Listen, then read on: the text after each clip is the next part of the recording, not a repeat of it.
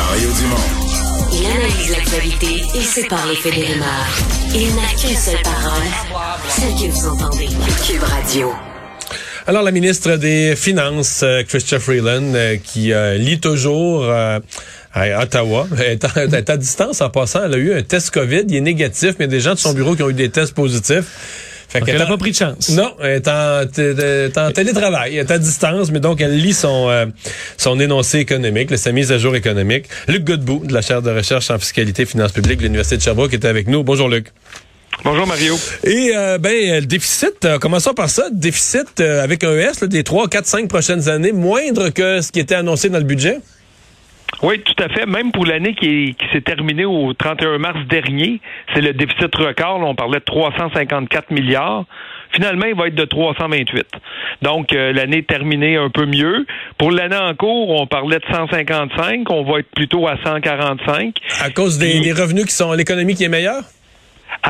L'économie n'est pas meilleure en termes de croissance réelle. Donc, on s'attendait en 2021 à 4,6 de croissance euh, de 5,8 de croissance réelle. On a 4,6 Mais avec l'inflation, le PIB nominal augmente plus vite.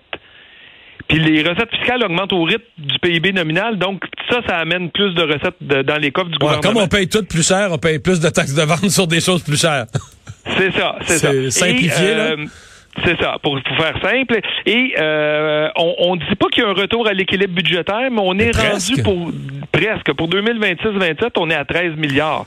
Ça fait longtemps qu'on n'aurait pas un déficit aussi modeste du côté, est-ce- euh, du côté d'Ottawa. ouais. Est-ce que c'est assez, toi, comme euh, personne qui surveille les finances publiques, pour parler d'un changement d'orientation de, du gouvernement de M. Trudeau, qui avait toujours l'air de s'en foutre un peu, revenir à l'équilibre, c'était pas un objectif. Puis là, revenir à 13 milliards, en fait, Luc, on aurait pu mettre zéro. Là, si, mettons que c'est un parti qui, idéologiquement, avait tenu...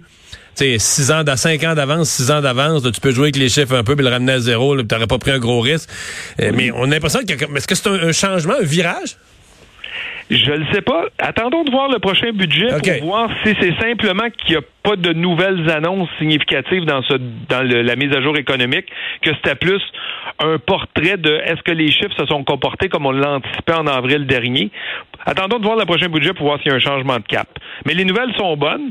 La dette en proportion du PIB, bon, oui, la dette augmente, mais elle augmente aussi un peu moins vite qu'on pensait. Puis en proportion du PIB, ben là, elle, entreprend une tendance baissière de 48% du PIB en 2020-2021. On va descendre tranquillement à, à 44 en 2026-27. Donc ça aussi, des bonnes nouvelles euh, de ce côté-là. J'ai vu qu'il y a 4 milliards et demi qui étaient mis de côté pour euh, combattre le variant Omicron. Euh, Est-ce qu'il y a d'autres nouvelles dépenses, nou- nouvelles initiatives annoncées dans le cadre de, de l'énoncé? Ben, il y a, y a pas mal de nouvelles initiatives, mais, mais des fois sont, sont, sont plus modestes. Ça, c'est- dans le fond, c'est une, c'est une mesure de prudence. Le 4,6 milliards, dire oh, on ne sait pas avec quelle force euh, le variant va nous frapper. Donc, il y a, y a y a de l'argent dédié pour ça. Sinon, mais dans, du- moi, je vais du côté de la fiscalité. Puis, euh, euh, Justin Trudeau, lorsqu'il est arrivé au pouvoir, il y avait même un petit crédit d'impôt pour les enseignants puis les éducateurs de la petite enfance, là, pour ceux qui achètent euh, eux-mêmes leurs crayons de cire ou les, les, les ciseaux, etc. Mais le crédit est majoré à 25% puis il s'applique pour toute l'année 2021, donc un changement rétroactif. Donc, il y a- il y a Donc les enseignants, c'est intéressant pour les enseignants, ça là. C'est ça, pour les enseignants de, de ce côté-là. Ceux là, qui ont fait beaucoup de télétravail, là, puis l'année, tu sais, on a pris goût l'année passée, là, il y avait une, une méthode simplifiée pour on réclamait grosso modo 2 dollars par jour en déduction si on avait été à la maison. Mais là, on dit que pour et pour 2021 et pour 2022, cette méthode simplifiée là, pour ceux qui font du télétravail, va demeurer. Euh, on parle encore de la PCU. Euh, lors, de la dernière, élection, il y avait des partis d'opposition qui disaient il y a des pauvres personnes qui bénéficiaient du supplément de revenus garanti. Puis au lieu de travailler à cause de la pandémie, ils ont reçu de la PCU, puis la PCU a des effets plus négatifs sur le supplément de revenus garanti que ne l'aurait eu un revenu de salaire. Mais là, ils consacrent trois quarts de milliard à vouloir corriger cette situation-là, même si la PCU n'existe plus depuis septembre 2020. Donc on va aller compenser les personnes âgées euh, qui qui aurait des réductions de chèques de, de supplément de revenus garantis. Et là, on va venir les. On n'a pas dit encore la méthode. La méthode reste à déterminer, mais on met trois quarts de milliards de ce côté-là. Même pour la PCU, les étudiants qui ont réclamé la PCU, qui n'y avaient pas droit, Ouais. Ben là, on va dire, ben oui, il faut rembourser, vous n'y avez pas droit. Mais là, on va dire, on va prendre pour acquis qui aurait eu droit à la PCU étudiante, puis on va dire, payer juste la différence. Donc là, on efface des factures, des dettes euh, de, PCU payées en trop a posteriori. Oui, on se trouve à faire des, des, des, des petits changements comme ça. Euh, on annonce aussi, euh, ben voyez, dans, dans le budget d'avril dernier, on avait parlé de, de, de, taxes sur certains biens de luxe, là, auto, bateau, aéronefs. Ça censé rentrer en vigueur au 1er janvier 2022. Là, on dit, ah ben, la date d'entrée en vigueur puis les paramètres seront dévoilés au début de 2022. Donc, on voit que peut-être que le, la les dernières officielles sont peut-être plus dures à, attacher là, pour ce, ce genre Donc de on reporte un peu, là. On reporte un peu, effectivement, là. Mais grosso modo, il n'y a pas de, il y a pas de révolution. Que les mesures que tu nous décris sont, sont intéressantes. Euh, des petits montants, des crédits d'impôt. Les gens qui ont travaillé à domicile vont être contents. Les gens qui ont fait beaucoup de télétravail vont être contents. Mais ça reste, il n'y a pas de, de nouvelles mesures majeures ou de changements d'orientation. Si ce n'est qu'on est un peu plus prudent qu'avant avec, euh, la dette. Oui, c'est ça, tout à fait. Donc, le, le portrait, dans le fond, c'est vraiment le vrai sens d'une mise à jour économique. On prend les chiffres qu'on avait présentés en avril, puis on les représente à nouveau avec les faits nouveaux, la croissance économique réelle un peu plus modeste, croissance nominale plus forte. Donc, on a les nouveaux chiffres.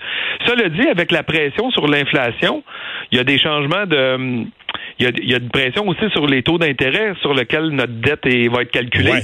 Et donc, là, ben là, on voit qu'ils ont une stratégie de la dette différente. Ils ont, ils ont commencé à à, à, bloquer des emprunts à long terme avant que les taux augmentent.